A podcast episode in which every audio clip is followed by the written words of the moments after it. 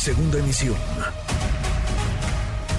Manuel López San Martín, en MBS Noticias. Le agradezco estos minutos a Roberto Velasco, jefe de unidad para América del Norte de la Cancillería. Roberto, qué gusto, ¿cómo estás?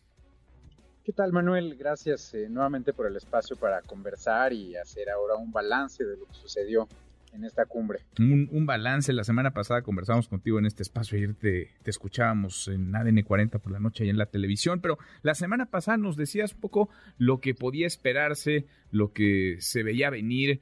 Han estado trabajando no solamente en estos días, sino semanas, meses previos en planchar temas, en preparar el terreno para lo que vimos en la reunión trilateral, en las reuniones eh, bilaterales.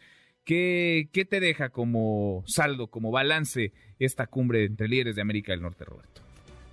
Mira, yo creo que eh, por un lado hay un muy buen saldo en términos de acuerdos de la reunión. Eh, la declaración de Norteamérica eh, que eh, los tres países eh, liberamos ese día. también, por supuesto, una serie de entregables o acuerdos producto de la reunión y que fueron negociados con todas las distintas secretarías y áreas de cada uno de los tres gobiernos. pero también, pues, una excelente conversación entre los tres líderes, tanto en momentos privados como en unos momentos más estructurados, tal cual dentro de la cumbre.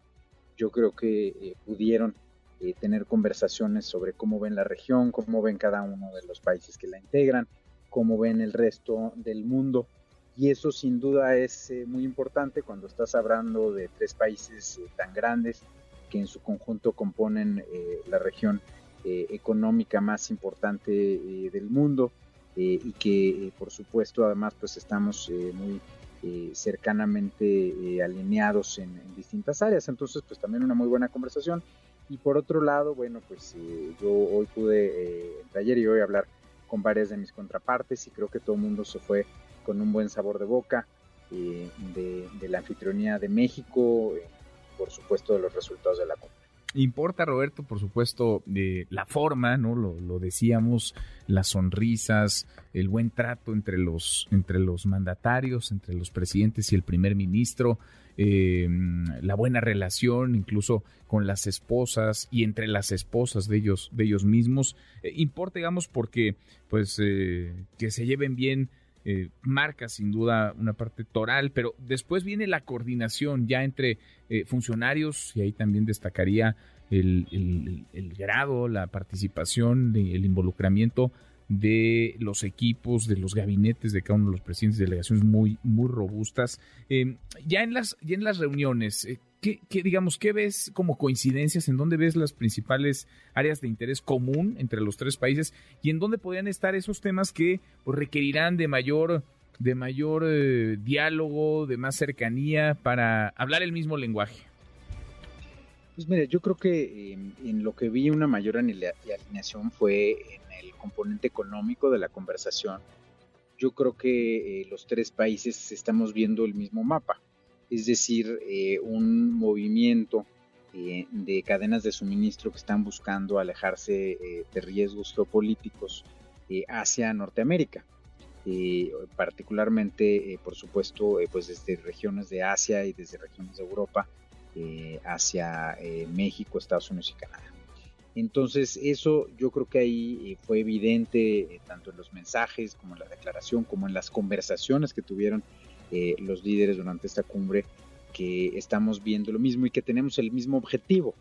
Entonces, pues ahora el reto es seguir concretando acciones de política pública que nos puedan llevar en esa dirección. El otro elemento donde vi una gran alineación también, pues es en la visión geopolítica eh, de los tres eh, y de la competencia en la que estamos en este momento y de cómo hacerle frente. Eh, ahora, creo que los temas que hay de, de, diferencia son públicos, no fueron el centro de la cumbre, se están atendiendo, por supuesto, en las mesas correspondientes que encabeza la Secretaría de Economía, la secretaria Buen Rostro y su equipo.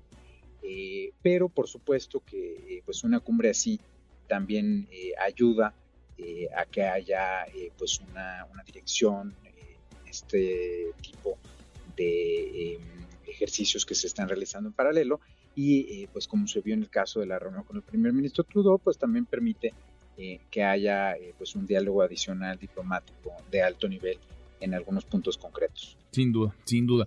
A ver, son, son muchas las agendas y son muchos los, los temas, eh, migración, seguridad, por supuesto está el tema energético, comercio, cambio, cambio climático. Roberto, para, México, ¿cuál sería hoy, digamos, el, el, principal tema de interés con, con, Estados Unidos y con Canadá, o los principales temas de, de interés?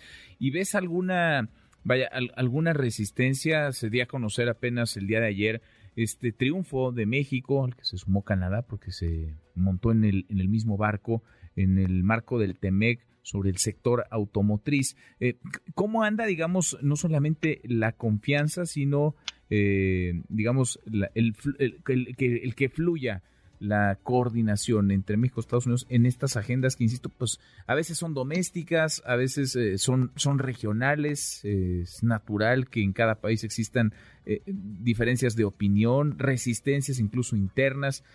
¿Cómo ves estos, pues estos que son los grandes temas y que ahí están y ahí van a seguir estando? Mira, eh, yo creo que para México la principal prioridad es naturalmente eh, promover una mayor inversión en nuestro país eh, y promover eh, que haya un crecimiento del comercio con Estados Unidos y Canadá. en esta idea que expresó el presidente de que produzcamos lo que consumimos en este mercado que es tan grande, de casi 500 millones de personas que, vivimos en Norteamérica. por supuesto que cada país pues está persiguiendo una serie de políticas que a veces generan diferencias. Eh, mencionabas el tema automotriz, el tema energético, también entre Canadá y Estados Unidos hay algunas diferencias, como es el caso de eh, los lácteos, eh, por poner tan solo un, caso.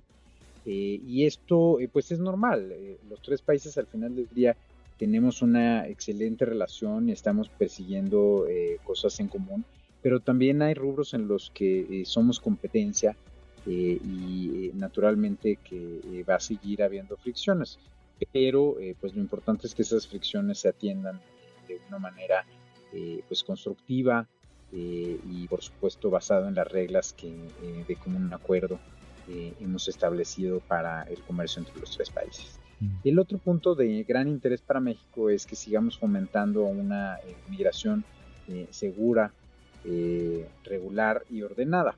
Esto, eh, por supuesto, sí tiene distintos grados eh, de, resistencia, sobre todo, eh, pues en el caso de Estados Unidos es un tema altamente politizado, polarizante, y en el cual pues hay un debate muy intenso en su Congreso. Sin embargo, pues hemos hecho avances muy importantes con el gobierno estadounidense y con Canadá, pues tenemos varios esquemas de movilidad ordenada que también acordamos con el primer ministro que vamos a buscar proteger que vamos a buscar expandir y que de esta forma la migración siga ocurriendo eh, de, la manera que ha sido hasta ahora. Pues salió bien, muy bien esta, esta cumbre, un trabajo de muchas personas en los tres países, pero sobre todo en México, un trabajo de la Cancillería para pues eh, sentar las bases, para poner la mesa y que esto saliera como todos vimos esta, esta semana que fue muy intensa en, en nuestro país. Roberto, gracias, muchas gracias por estos minutos. Gracias a ti, Manuel, y seguimos en comunicación. Claro que sí, muchas gracias. Redes sociales para que siga en contacto: Twitter, Facebook y TikTok. M. López San Martín.